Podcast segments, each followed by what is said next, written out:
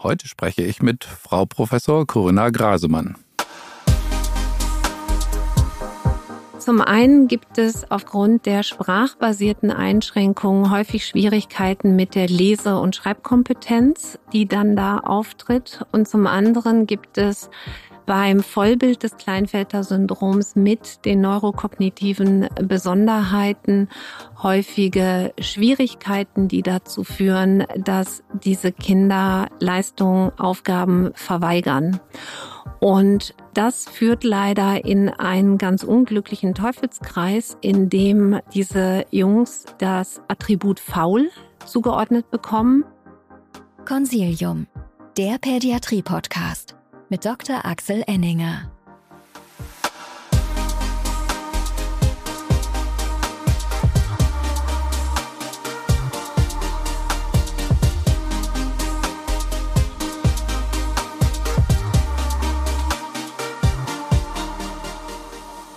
Herzlich willkommen, liebe Zuhörerinnen und Zuhörer. Und jetzt kann ich zum zweiten Mal sagen, liebe Zuschauerinnen und Zuschauer, zu einer neuen Folge von Consilium, dem Pädiatrie-Podcast. Zweite Folge mit Video, zweite Folge mit Frau Professor Grasemann. Herzlich willkommen. Frau Professor Grasemann ist äh, Kinderärztin, Kinderendokrinologin und Leiterin des Zentrums für seltene Erkrankungen an der Universitätskinderklinik in Bochum.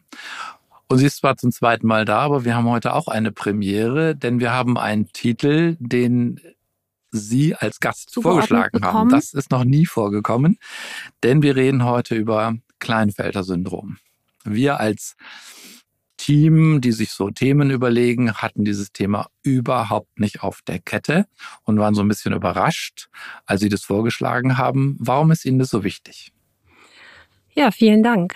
Das ähm, ist genau der Grund, warum mir das so wichtig ist, weil nicht nur Sie als Team, sondern wir alle das glaube ich nicht genug auf der Kette haben. Ich bin Kinderendokrinologin und ähm, die meisten von uns wissen, dass beim Kleinfelter-Syndrom es irgendwann zu einem Untergang des Hodengewebes kommt. Der Hoden funktioniert nicht mehr und es entsteht ein Testosteronmangel. Und deswegen sehen wir viele Patienten mit Kleinfelter-Syndrom in der Kinderendokrinologie. Und da wird mit der Zeit doch deutlich, dass es da einen Symptomkomplex gibt, der weit über die kinderendokrinologischen Belange hinausgeht, der nicht gut beschrieben ist für uns Kinderärztinnen und Kinderärzte und der, glaube ich, unbedingt mehr in den Fokus gerückt werden muss. Mhm. Und es wäre mir ein Anliegen, dass wir das heute mal tun. Okay, sehr gut. Wir haben ja ähm, Generationen haben ja immer Kreuzeltests gemacht und wir haben ja immer so Bilder.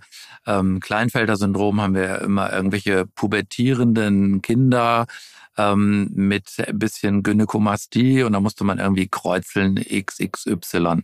Das ist ja so, eigentlich sage ich immer, das einzige Engramm, was ich so habe. Ähm, und von diesem Engramm wollen Sie uns so ein bisschen wegleiten, oder? Ja, unbedingt. Das ähm, Kleinfelter-Syndrom ist ja 1942 beschrieben von Kleinfelter erstmalig. Und ich glaube, wir sehen alle diese großen Jugendlichen oder Männer vor uns mit Gynäkomastie, mit überlangen Extremitäten und dann vielleicht auch noch mit einem ganz kleinen Genital, was uns auf die Idee bringen soll, dass das jemand ist, der ein Kleinfelter-Syndrom hat. Und diese Individuen gibt es, aber das ist nicht das typische Erscheinungsbild des ähm, Jugendlichen oder Mannes mit Kleinfelter-Syndrom. Und deswegen gilt es unbedingt, das zu korrigieren. Das heißt, wir müssen sozusagen so ein bisschen neu fokussieren und neu ähm, quasi neu lernen, also A, früher dran zu denken und ähm, B, ähm, quasi dieses Bild des äh, großen ähm, Jugendlichen mit der Gynäkomastie so ein bisschen raushaben, weil wir müssen früher dran denken. Habe ich das richtig verstanden?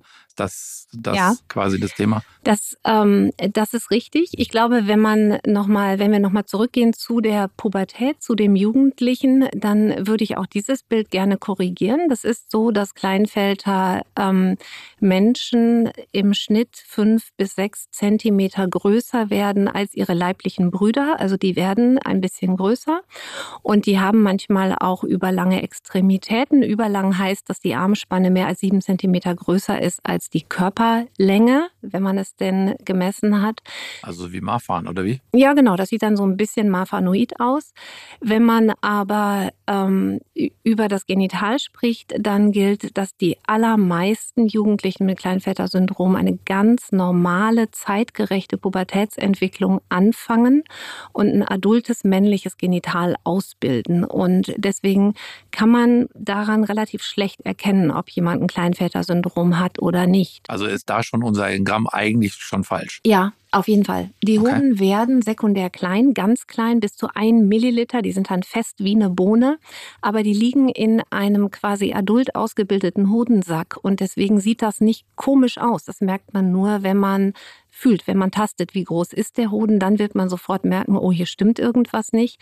Aber getastet jenseits des Alters von 15 Jahren wird ja wenig, ähm, noch weniger als vorher. Und deswegen entgeht uns das leicht. Mhm bei den Kinderendokrinologen vielleicht noch mehr, aber vielleicht bei den nicht spezialisierten Kinder- und Jugendärzten vielleicht noch weniger. Ich hatte einen kinderendokrinologischen Chef und wenn der einen bei der Visite ärgern wollte, fragte der immer nach Hodenvolumen. Ähm, aber ähm, das ist lang vorbei, dass ich äh, diesen Chef habe und lang vorbei, dass ich tatsächlich mich aktiv erinnern kann, wann ich zuletzt das Hodenvolumen bestimmt habe. Also ja, das, das, ist ja auch ein Schritt, den man machen muss. Da mh. muss man ja sagen, ich untersuche jetzt, wie groß deine Hoden mh. sind. Ich muss dafür fühlen, das ist dir vielleicht unangenehm. Mh. Wie sollen wir das machen? Also das ist, glaube ich, nichts, was man in einer routinemäßigen körperlichen Untersuchung leicht untergebracht hat. Okay. Also das heißt, da müssen wir sowieso an dem Bild arbeiten mhm. und wir müssen daran arbeiten, dass selbst wenn es ein relativ klassisches Bild wäre, wir auch noch andere Symptome haben. Mhm. Okay, was ist Ihnen da wichtig?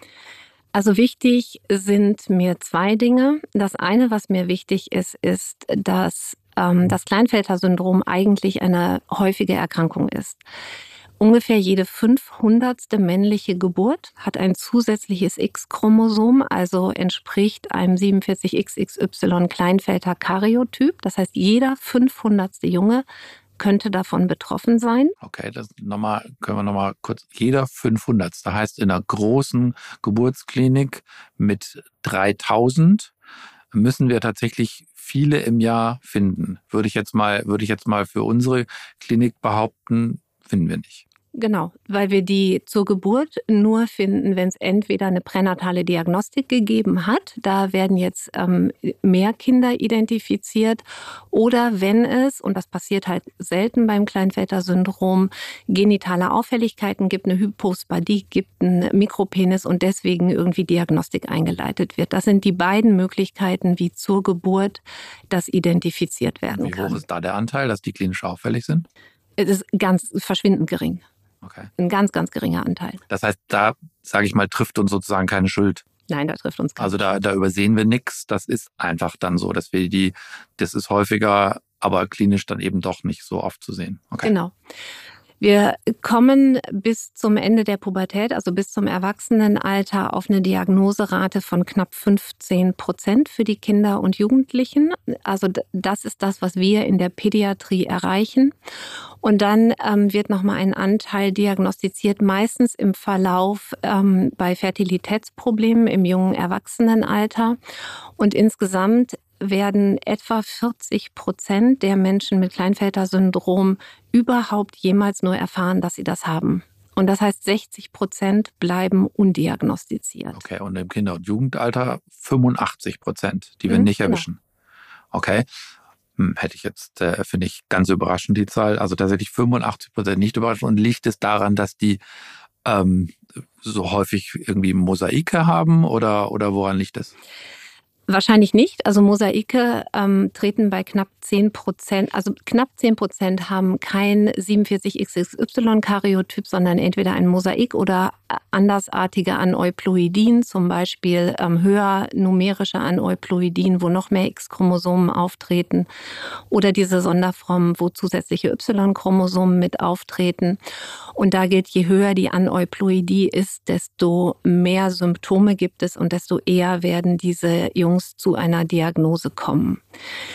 Ich glaube, ein Problem ist, ähm, Also das erste Problem ist, dass 60 Prozent der Menschen niemals eine Diagnose haben. Und das heißt, dass wir nicht wissen, ob oder was für einen Phänotyp diese 60 Prozent haben. Alles, was wir wissen, wissen wir von den 40 Prozent, die im Verlauf ihres Lebens jemals mal eine Diagnose bekommen haben, logischerweise. Und ähm, worauf müssen wir denn achten, wenn wir diese 85 Prozent Dunkelziffer im Kinder- und Jugendalter ähm, verringern wollen? Wenn wir diese Zahlquote runterkriegen wollen, worauf achten wir denn dann? Da achten wir auf zwei Dinge. Das erste sind neurokognitive Besonderheiten. Als allererstes ist die Sprachentwicklungsverzögerung zu nennen. 90 Prozent der diagnostizierten Menschen mit Kleinfelter-Syndrom haben Schwierigkeiten in der Sprachentwicklung anamnestisch, haben eine Sprachentwicklungsverzögerung, haben eine sprachbasierte IQ-Einschränkung, die größer ist als die Gesamteinschränkung. Dazu gehören auch, dass es Schulschwierigkeiten gibt, Verhaltensschwierigkeiten gibt. Das ist der eine ganz große Topf, auf den wir achten müssen. Und der andere sind metabolische Besonderheiten. Diese ähm, Kinder und Jugendlichen neigen zu metabolischen Erkrankungen, zu einer ähm, stammbetonten Adipositas, zu allen Erkrankungen, die zum metabolischen Formenkreis dazu gehören. Das Aber ist der zweite Kreis. Darf ich nochmal einhaken? Jetzt, wenn wir sagen Sprachentwicklungsverzögerung, dann also bei Sprachentwicklungsverzögerung haben wir ja alle möglichen Dinge. Da geht es um Hören, da geht es um logopädische Themen. Aber ähm, sozusagen, das ist ja eine ihrer, ihrer Hauptnachrichten. Liebe Kinder- und Jugendärzte und liebe im SPZ tätigen Kolleginnen und Kollegen bei Sprachentwicklungsverzögerung und Junge, denkt ihr an Kleinfelter, oder? Bei Sprachentwicklungsverzögerung und Junge und keinen anderen Grund, den es dafür gibt, ähm, denkt man an Kleinfelter-Syndrom und kann eine Chromosomenanalyse veranlassen. Das ähm, ist, liebe Kinder- und Jugendärzte in der Niederlassung, nicht budgetrelevant. Das heißt, das kann man auch ruhig auslösen. Und das könnte die Chancen deutlich erhöhen, dass wir diese Kinder früher diagnostizieren und ähm, einer Diagnostik zuführen können. Und ist den Kolleginnen und Kollegen im SPZ das allen so klar? Ich glaube eher nicht, weil das etwas ist, was zwar in den letzten Jahren zunehmend erforscht worden ist, die neurokognitiven Besonderheiten, die es bei Kindern mit Kleinfelter-Syndrom gibt, aber das ist noch gar nicht in die Breite getragen worden. Und das ist, glaube ich, als hervorstechendes Symptom, diese neurokognitive Besonderheit bei vielen Betroffenen nicht bekannt. Mhm. Okay, also Sprachentwicklungsverzögerung und Junge, da muss es irgendwie Klick machen. Und dann hatten Sie vorhin noch einen zweiten Bereich der Entwicklung angesprochen. Das ist sozusagen das Thema Verhaltensauffälligkeit. Ähm, aber das ist so ein bisschen später, wenn ich das aus unserem Vorgespräch erinnere. Da geht es eher so um das Thema Einschulung und Beginn der Beschulung oder habe ich das ja. falsch erinnert? Nee, das erinnern Sie genau richtig. Also viele Familien berichten einen dramatischen Einbruch im Familienleben mit Beginn der Schulzeit, weil sich da plötzlich viele Probleme offenbaren, mit denen vorher keiner gerechnet hatte. Die, ähm, das Kleinvätersyndrom geht einher typischerweise mit einem gewissen Verlust an IQ-Punkten. Und ich sage gewissen Verlust, weil das äh, typischerweise im normalen Bereich bleibt, aber für die Familie eben ähm, niedriger ist, als man erwarten würde. So um 10 bis 15 Punkte gibt es hier eine Verringerung ähm, für die Betroffenen mit einem Kleinvätersyndrom.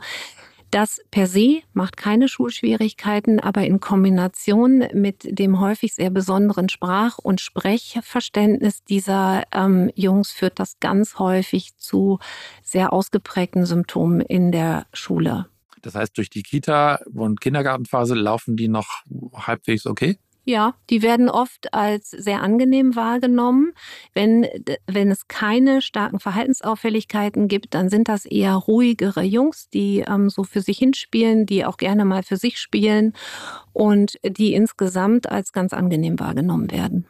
Wenn wir da jetzt so ein bisschen Geschlechtsstereotypien sagen, also ist ja wahrscheinlich ganz politisch völlig unkorrekt, was ich jetzt frage, aber verhalten die sich anders als äh, Jungs mit einem XY-Chromosomensatz? Kann man das irgendwie sagen?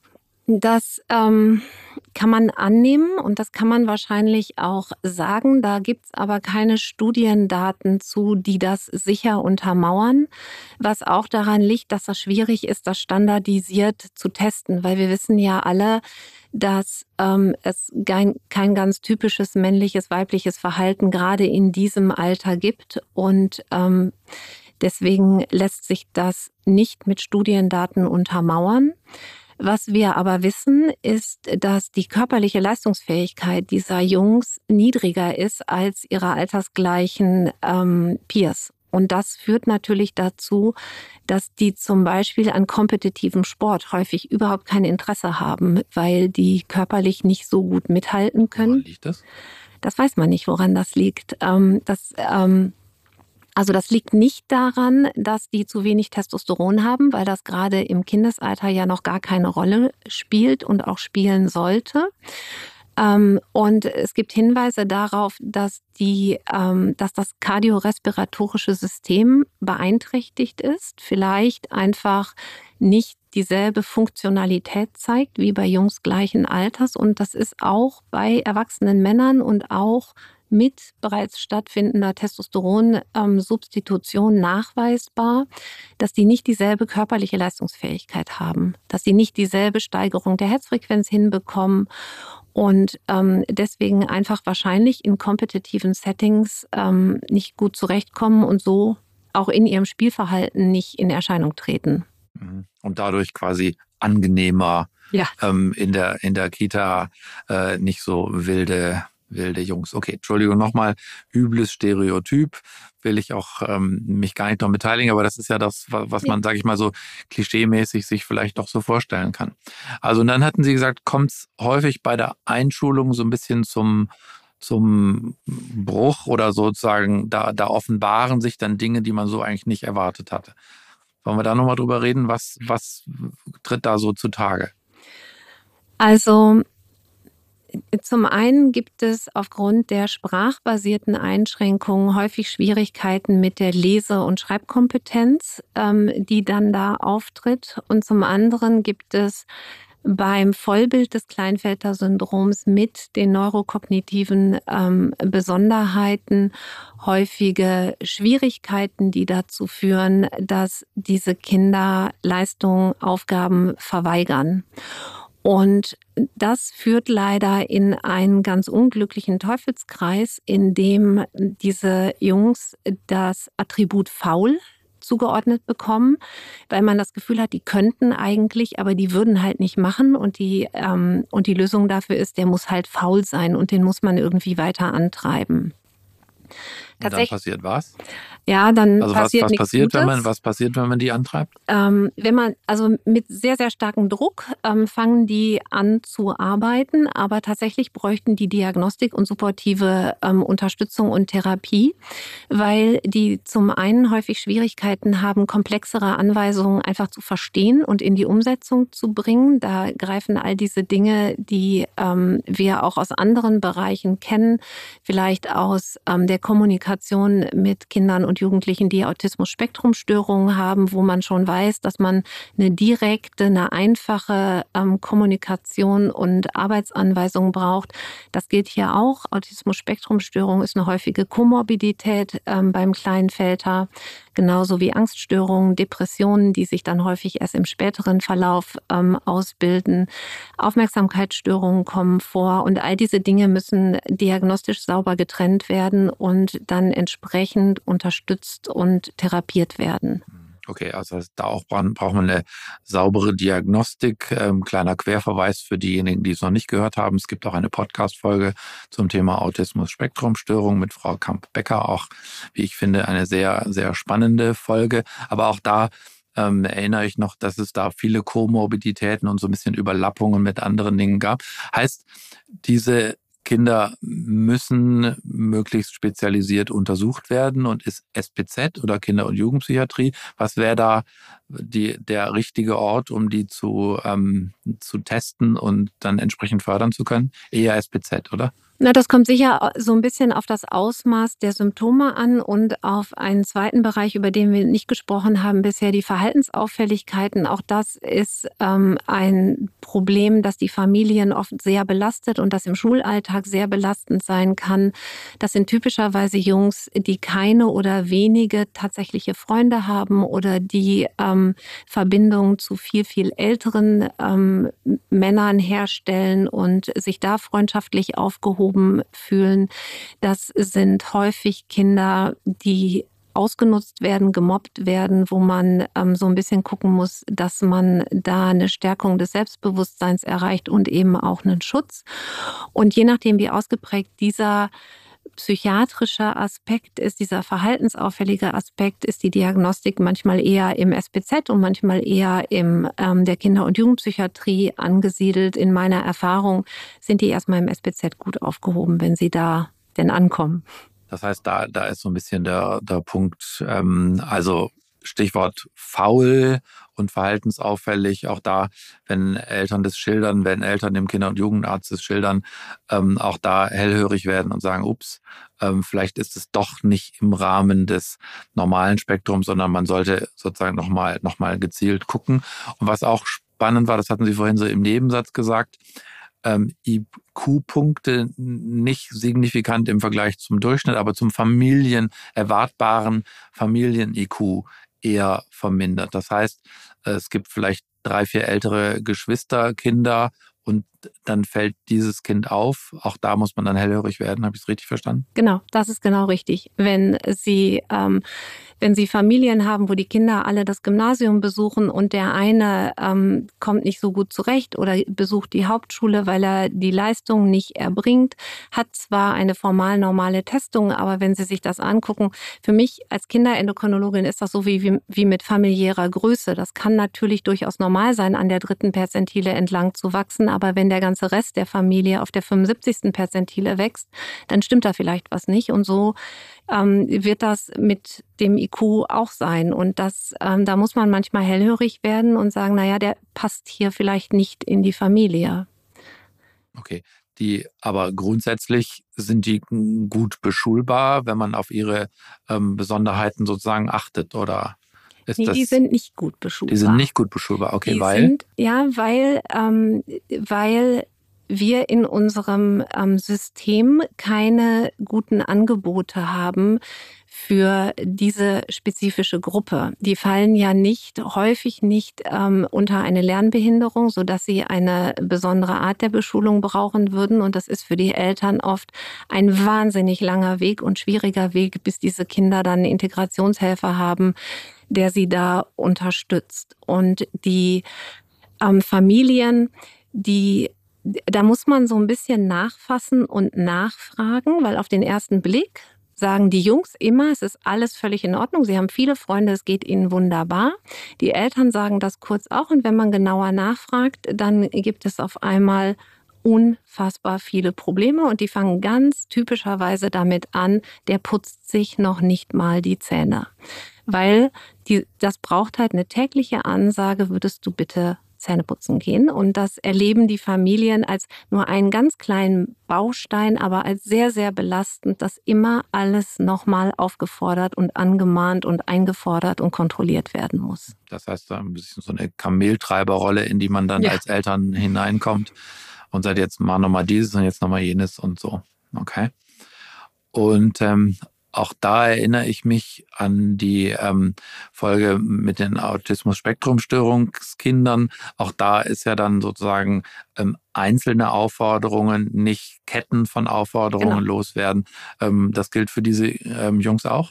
Genau. Und ich kann mir gut vorstellen, dass die Besonderheit in der Sprachwahrnehmung da die Schnittmenge auch ist zu den Kindern mit Autismus-Spektrum-Störungen, weil das einfach eine besondere Form der Sprachverarbeitung ist und deswegen diese Kettenaufforderungen für die überhaupt nicht umsetzbar sind. Und wenn ich jetzt so sage für die und diese Kinder, dann gilt das immer unter dem Vorbehalt, dass wir tatsächlich ja nur einen ganz, ganz geringen Teil im Kindes- und Jugendalter kennen. Und ich kann nur zu denen sprechen, die wir beobachten und die in Studien inzwischen sehr, sehr gut untersucht worden sind. Das heißt, es kann gut sein, dass diese Dunkelziffer, diese nicht erkannten, ähm, diese Auffälligkeiten gar nicht so sehr haben, weil die, die haben wir nicht identifiziert. Die können wir nicht. Wir wissen das nicht. Da wissen wir nicht, da wissen wir nicht, wie die sich klinisch darstellen. Es kann auch sein, dass die gar nicht beschulbar sind und ähm, aber trotzdem nicht diagnostiziert, aber wir wissen das einfach Mhm. nicht, wo die sind. Hm, Okay. Ähm, wechseln wir vielleicht nochmal zu Ihrem originären Hormonthema, ähm, weil da hatten Sie gesagt, da gibt es auch Auffälligkeiten. Ja, da ähm, gibt's ähm, tatsächlich Auffälligkeiten. Testosteron, das wissen wir alle, ist das Hormon, ähm, das ist gut für die Muskulatur, für den Antrieb. Das wird ähm, zum Dopen benutzt, damit man sich körperlich gut fühlt. Und wenn Sie jetzt so einen Jugendlichen haben, der so ein bisschen schlapp und antriebsarm ist und der vielleicht ständig aufgefordert werden muss, dann liegt das natürlich nahe zu sagen, na ist ja klar, der hat ein Kleinfelder-Syndrom, der hat einen Hormonmangel, der braucht halt Testosteron. Das stimmt auch. Ähm, also die werden alle ein Testosteron brauchen und ähm, die sollen auch substituiert werden, aber diese Testosterongaben lösen das Problem nicht auf. Also es gibt eine Verbesserung der Situation, wenn ein Jugendlicher quasi in einen Testosteronmangel hineingeraten ist, weil seine Hodenfunktion jetzt nicht mehr adäquat ist und es steigen die Gonadotropine, LH und FSH steigen an, dann ist es Zeit für eine Substitution. Aber nur nochmal noch mal für den, als der Nicht-Endokrinologe gefragt. Das heißt, die starten erstmal normal in die Pubertät Mhm. und wachsen auch entsprechend. Mhm. Und dann passiert, dass die Hoden kleiner werden und das Testosteron sinkt. Habe Ja. ich richtig verstanden? Ja, Oder so kann nur man. nochmal noch mal für, für die Laien unter uns. Genau. Und ich kenne, ich bin auch einer. Also, Genau, Okay. also die starten ganz überwiegend ganz Mhm. normal in die Pubertät. Es gibt Einzelne, bei denen das nicht klappt, aber die, der größte Teil von denen startet ganz normal Mhm. in die Pubertät mit allen äußerlichen Erscheinungen einer, einer ähm, Pubertätsentwicklung. Und dann geht die Gonade der Hoden kaputt und er verliert beide Funktionen. Er verliert die Funktion, Testosteron ähm, zu produzieren und er verliert auch die Fähigkeit, Spermien ähm, zu produzieren. Die verlaufen nicht parallel, diese beiden Entwicklungen, weshalb die, der Fertilitätserhalt immer so eine Frage ist, die im Raum steht. Aber irgendwann im Verlauf der Pubertät wird die Pubertätsentwicklung nicht mehr weitergehen. Die Testosteronspiegel werden nicht weiter ansteigen, sondern werden langsam wieder abfallen. Und das ist extrem schwierig ähm, festzustellen, ne? weil man denkt ja, ja, ist ja alles losgegangen, ist alles super. Wenn man nicht weiß, dass der ein Kleinväter-Syndrom hat, dann dauert das lange, lange, lange, bis jemand sagt, warum rasiert der sich eigentlich immer noch nicht? Oder warum kriegt der jetzt hier so eine komische Pubertätsgynäkomastie, wo der doch eigentlich schon fertig sein sollte? Bevor es gleich spannend weitergeht, möchten wir Sie gerne auf unser Infecto Gingi Mundgel aufmerksam machen. Entzündungen und Wunden im Mund können zahlreiche Ursachen haben. Infecto Gingi hilft egal ob bei Hand-Fuß-Munderkrankung, Aften oder Stomatitis. Infecto Gingi enthält neben schmerzlinderndem Lidocain auch die pflanzlichen Wirkstoffe Salbei und Kamille. Dank der einzigartigen Wirkstoffkombination und hervorragenden Haftung auf Zahnfleisch und Mundschleimhaut stillt Infectogini den Schmerz, fördert die Wundheilung und wirkt antibakteriell. Infectogini ist ab Geburt zugelassen und bis 12 Jahre erstattungsfähig und ist jetzt auch in der größeren 20-Gramm-Packung erhältlich. Falls Infectogini auch für Ihre Patienten spannend sein könnte, fordern Sie gerne ein Arztmuster bei uns an. Den Link finden Sie in den Shownotes. Jetzt wünschen wir Ihnen aber zunächst weiterhin viel Freude mit dem Consilium Pädiatrie Podcast. Ihr Team von Infecto Farm. Also jetzt, da würde ich gerne mal zwei, zwei ähm, Szenarien ähm, mit Ihnen durchgehen. Also einmal nehmen wir mal an, man weiß, dass der einen Kleinfelder hat. Der ist bei Ihnen in Betreuung. Sie sehen, der kommt in die Pubertät und Sie ahnen oder Sie wissen, irgendwann fällt das Testosteron. Da muss ich ja irgendwann mal als Kinderendokrinologin wahrscheinlich sagen, jetzt braucht er es aber. Mhm. Wie stelle ich diesen Zeitpunkt fest? Also wie mache ich das? Wir kontrollieren die, wenn die in einem pubertätsreifen Alter sind, äh, etwa halbjährlich, Okay. einschließlich der Biochemie und der klinischen Untersuchung. Und wir instruieren sowohl die Jugendlichen als auch die Eltern über klinische Symptome, die man hat, wenn man einen Testosteronmangel in dem Alter hat, nämlich fängt tagsüber an zu schlafen, ist schlapper, kommt nicht mehr zurecht, sodass die sich auch, wenn im Intervall zwischen diesen beiden Terminen sich da klinische Symptome zeigen, sich melden können, dass man ähm, da nochmal guckt. Und wenn man das Labor chemisch kontrolliert, dann, das ist ein endokrinologisches Regelsystem, dann sieht man irgendwann, dass die Hormone, die den Hoden ansteuern wollen, das LH und das FSH, die fangen an zu steigen, während der Testosteronspiegel stagniert. Und das ist der Zeitpunkt, zu dem es dann sinnvoll ist, eine Testosterontherapie was ja eine Hormonersatztherapie letztlich ist, ähm, zu starten. Okay. Und auch jetzt da nochmal, auch das mag stereotyp klingen, sind die Pflege leichter, weil die weniger Testosteron haben? Sind die weniger, sind die weniger aggressiv? Oder ja, keiner von uns möchte einen Teenager zu Hause sitzen haben, der unglücklich ist, den ganzen Tag schläft und ähm, nicht in die Schuhe kommt. Also ich glaube nicht, dass die Pflege leichter sind. Die Eltern machen sich große Sorgen. Genau, aber, aber es ist dann schon so, dass, also das wissen wir alle, dass Testosteron durchaus auch was mit unserem Verhalten zu tun hat. Und also das Verhalten dieses, zeigen die das nicht. Verhalten zeigen die, also sage ich mal Testosteron gesteuertes Verhalten zeigen die eher nicht, aber das Thema ist dann Antriebsarmut, ähm, Schlappheit. Okay, also das heißt, wir haben jetzt hatten jetzt Szenario A. Sie kennen den Patienten, Sie machen alle halbe Jahre ähm, ihre Hormonbestimmungen und in dem Moment, wo die LH und FSH sozusagen weiter losfeuern, aber quasi keine Antwort mehr kommt, sagen sie, okay, jetzt ähm, geht's los mit der Substitution. Mhm. Und ähm, ist das äh, unumstritten oder gibt es da Diskussionen? Ja, da gibt's tatsächlich Diskussionen. Und zwar gibt's da Diskussionen wegen der zweiten Funktion des Hodens, wegen ähm, der Spermatogenese. Die ähm, Fertilitätsmedizin ähm, ist in der Lage, mittels These, also mittels einer mikrochirurgischen Operation am Hoden in etwa 50 Prozent der Jugendlichen und Männer mit Kleinvätersyndrom ähm, Spermien zu asservieren. Und es gibt die Vorstellung, dass das besser gelingt, wenn diese Menschen noch keine Testosteronbehandlung bekommen haben. Okay, das ähm, heißt, der Fertilitätsmediziner sagt, äh, was machst denn du da, Endokrino Kinder, Endokrinologin? Du gibst dem Testosteron, das ist aus unserer Sicht nicht gut, oder? Da gibt es einen äh, kleinen da, Widerstreit. Da gibt's so ein, genau, da gibt es so ein bisschen Widerstreit. Es gibt aber überhaupt keine Daten, die beweisen, dass das nachteilig ist in diesem Kollektiv. Und es gibt auch das Problem, dass das ähm, häufig noch relativ unreife Jugendliche sind, die man ungerne durch die, ich, ich nenne das jetzt mal provokant Mühle der Fertilitätsmedizin drehen möchte, weil die ja tatsächlich, wenn da vor einer solchen ähm, Testosteronsubstitution noch eine These erfolgen soll, ähm, zur Untersuchung müssen, Ejakulat abgeben müssen, das wird untersucht, dann ähm, erfolgt eine stimulierende Therapie und eine These, da können durchaus noch einige Wochen ins Land ziehen.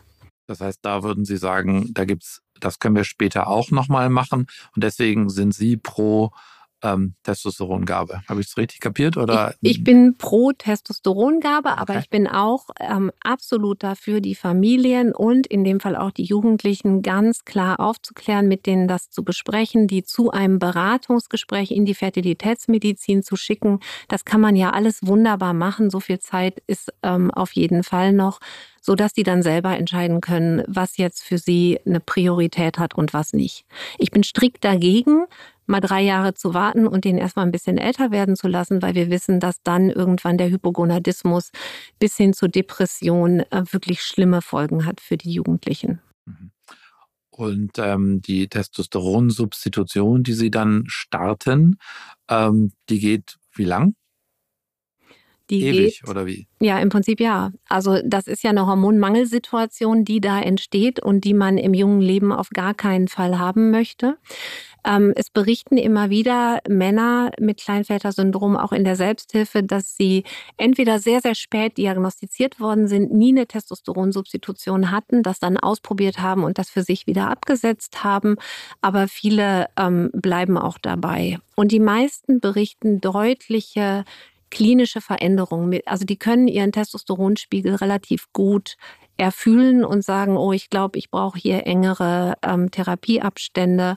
Also wir machen das nicht nach Gefühl, sondern nach ähm, Hormonwerten. Aber das ist durchaus so, dass die das sehr deutlich merken, wie die Testosteronspiegel sind.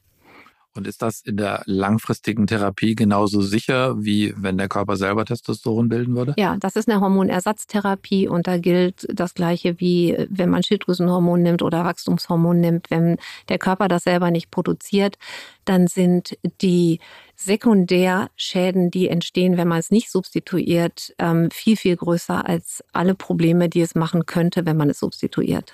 Und ganz blöde Frage, man nimmt es als Tablette oder wie? Nee, das gibt's leider nicht. Okay. Ähm, Testosteron für Kinder und Jugendliche ist zurzeit nur zugelassen in einer Spritze, die drei bis vier Wochen hält. Ab dem 18. Lebensjahr gibt es ein Präparat, das ähm, für bis zu zwölf Wochen hält. Das muss aber bei der ersten Gabe unbedingt nach sechs Wochen zum zweiten Mal gegeben werden, damit man adäquate Spiegel erreichen kann. Es gibt Testosterongel, das zugelassen ist. Das kommt für die Kleinfelder Menschen häufig nicht in Frage, weil die diese regelmäßige Applikation morgens des Testosterongels nicht hinbekommen und das auch selber sagen, dass sie sich nicht vorstellen können, dass sie das regelmäßig machen. Aber all diese Optionen besprechen wir dann mit den Jugendlichen und finden raus, was der bestmögliche Weg ist. Okay, das heißt, das ist in aller Regel ein subkutan zu applizierendes Depot quasi. IM. Mhm. IM. IM, nicht mhm. subkutan. IM ist, ist ein bisschen schmerzhafter. Okay, und das heißt, ähm, da muss man zum Doktor oder lernen ja. die das irgendwann selber? Nee, nee. Das, ähm, nee, das ist eine ölige Lösung. Das, ähm, dafür muss man zum Doktor, aber das machen in aller Regel dann die behandelnden Kinder- und Jugendärzte und später die ähm, behandelnden Allgemeinmediziner weiter. Und das wird dann nur endokrinologisch gesteuert. Mhm. Ölige Lösung tut immer ein bisschen weh, oder? Ja, tut ein bisschen weh. Sagen die auch. Mhm. Okay. Ähm, gut, wenn wir jetzt sagen, Hormone und Hormonsubstitution ist ein Thema, gibt es vielleicht neue Ansätze zu sagen, ähm, kann ich nicht viel früher irgendwie mal Testosteron geben und das Ganze vielleicht, ähm, weiß ich nicht, heilen oder im Vorfeld irgendwie ähm, verhindern? Ja, diese Ideen gibt es tatsächlich und die machen auch sehr viel Unruhe ähm, im Moment. Da hat vor vielen Jahren eine Kollegin in den USA angefangen, eine ähm, Kohorte zusammenzusammeln, die ist so handverlesen. Ähm, und das waren, ähm, ich nenne es mal Säuglinge mit bestätigten, genetisch bestätigten Kleinväter-Syndrom. Und denen ist zu unterschiedlichen Zeitpunkten unterschiedliche Menge ähm, Testosteron gespritzt worden unter der Idee, man könne quasi im Gehirn was verändern, wenn die schon frühkindlich mehr Testo bekommen würden. Die Ergebnisse sind sehr durchwachsen und lassen sich natürlich nicht richtig reproduzieren und es gibt keine Kontrollgruppe. Die Berichte waren dann, ja, die spielen dann ganz anders. Die zeigen dann, um zurückzugehen auf die Stereotypien, ein mehr männliches Spielverhalten im frühen Alter. Ähm, das muss jetzt mal in tatsächliche Studien gegossen werden. Da äh, soweit ist das noch nicht.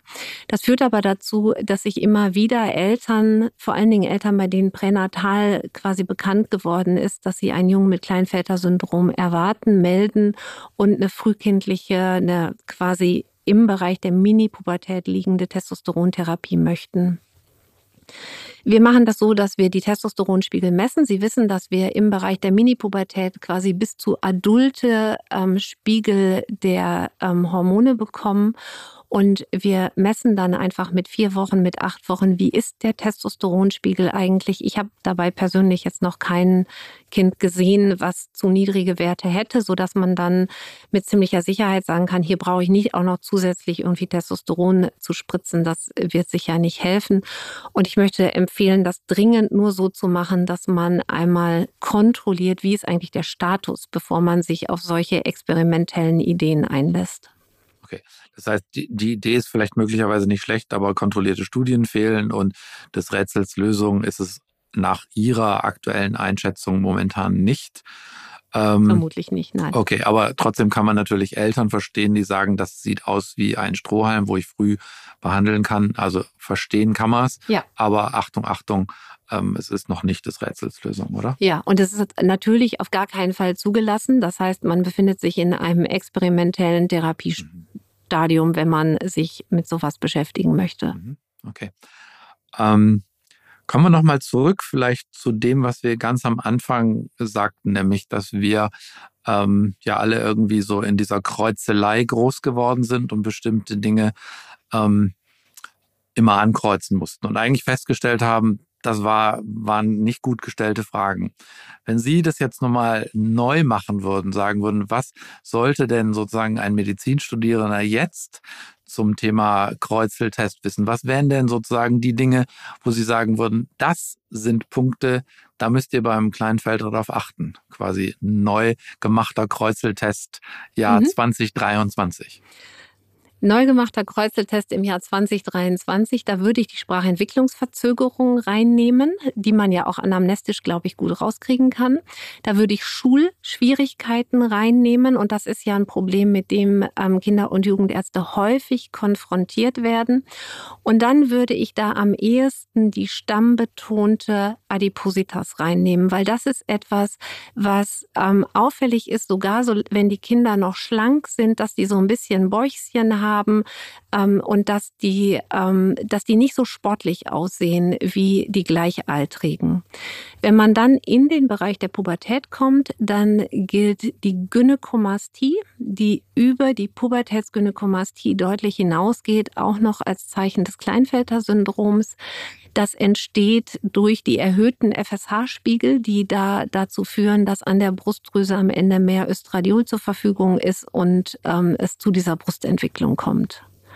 Und ich denke, das sind die Dinge, die wir wirklich ähm, quasi betrachten müssen Klar gibt's den hochgewachsenen Schlagsigen mit den langen Armen, der irgendwie zehn Zentimeter größer ist.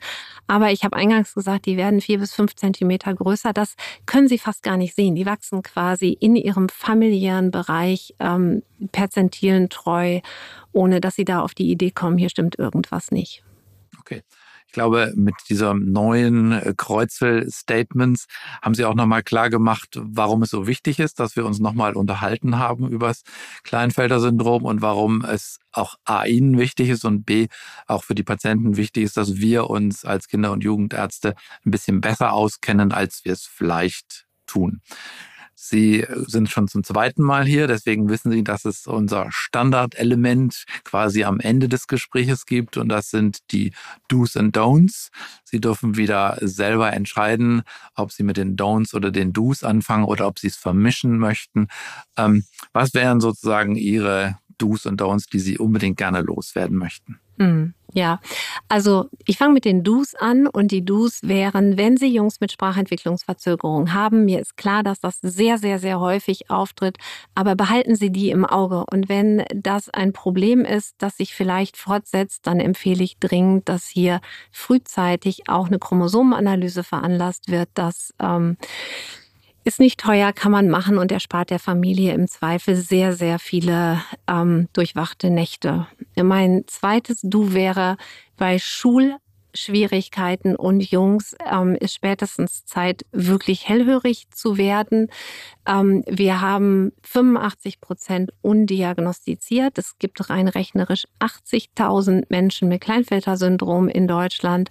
Das heißt, da haben wir noch relativ viel Luft nach oben, welche zu identifizieren, ähm, die uns noch fehlen.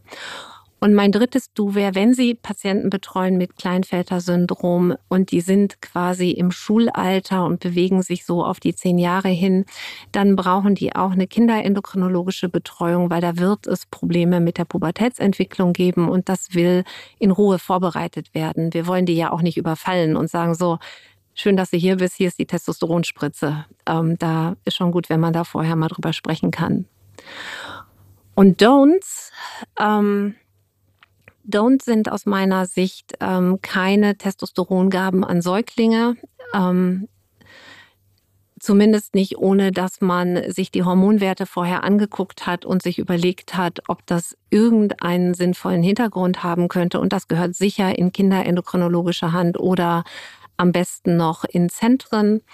Und zu Don'ts gehört für mich auch zu sagen, ja, ja, das verwechselt sich, das verwechselt sich leider nicht. Das ähm, ist ein Problem, das braucht tatsächlich multiprofessionelle Unterstützung. Wenn es zu einer Ausbildung von diesem Vollbild der Erkrankung kommt, dann ähm, brauchen die viel Hilfe. Und habe ich noch ein drittes Don't. Ja, warten Sie nicht ewig mit der Testosterontherapie. Also wenn jemand einen Testosteronmangel hat und das ist ein Jugendlicher, dann sollte der auch zeitnah behandelt werden. Da kann man schnell die Fertilitätsmediziner kontaktieren und sich dann ein Konzept überlegen. Das wären meine Do's and Don'ts. Vielen Dank, liebe Frau Grasemann. Ähm, ich glaube, das hat, ähm, also mir ist völlig klar, warum wir uns darüber unterhalten mussten, weil, ähm, also ich weiß viele Dinge nicht, aber jetzt hierbei ähm, habe ich nochmal besonders viel gelernt und ähm, vielen Dank und ich hoffe, dass es ähm, Ihnen, liebe Zuhörerinnen und Zuhörer, in diesem Fall Zuschauerinnen und Zuschauern, auch ein wenig so gegangen ist, dass Sie gedacht haben, oh Mann, da habe ich tatsächlich so noch nicht drüber nachgedacht. Ähm, es gibt ein bisschen Literatur, die Sie zusammen zusammengestellt haben. Die werden wir in die Transkripte ähm, dieses, dieser Podcast-Folge stellen. Und ähm, wie immer freuen wir uns über Rückmeldungen, freuen uns über Anregungen, freuen uns über Lob, ein bisschen auch über Kritik und über gute Bewertungen auf den üblichen äh, Podcast-Portalen freuen wir uns natürlich auch. Vielen Dank und ähm, bis zum nächsten Mal. Vielen Dank. Das war Consilium, der Pädiatrie-Podcast. Das dazugehörige Themenheft finden Sie auf unserer Lernplattform Wissen wirkt. Die Lernplattform steht Ihnen übrigens auch als App für iOS und Android zur mobilen Nutzung zur Verfügung. Vielen Dank, dass Sie reingehört haben. Wir hoffen, es hat Ihnen gefallen und dass Sie das nächste Mal wieder dabei sind. Bitte bewerten Sie diesen Podcast und vor allem empfehlen Sie ihn Ihren Kollegen. Schreiben Sie uns gerne bei Anmerkungen und Rückmeldungen an die E-Mail-Adresse podcast.infectofarm.com.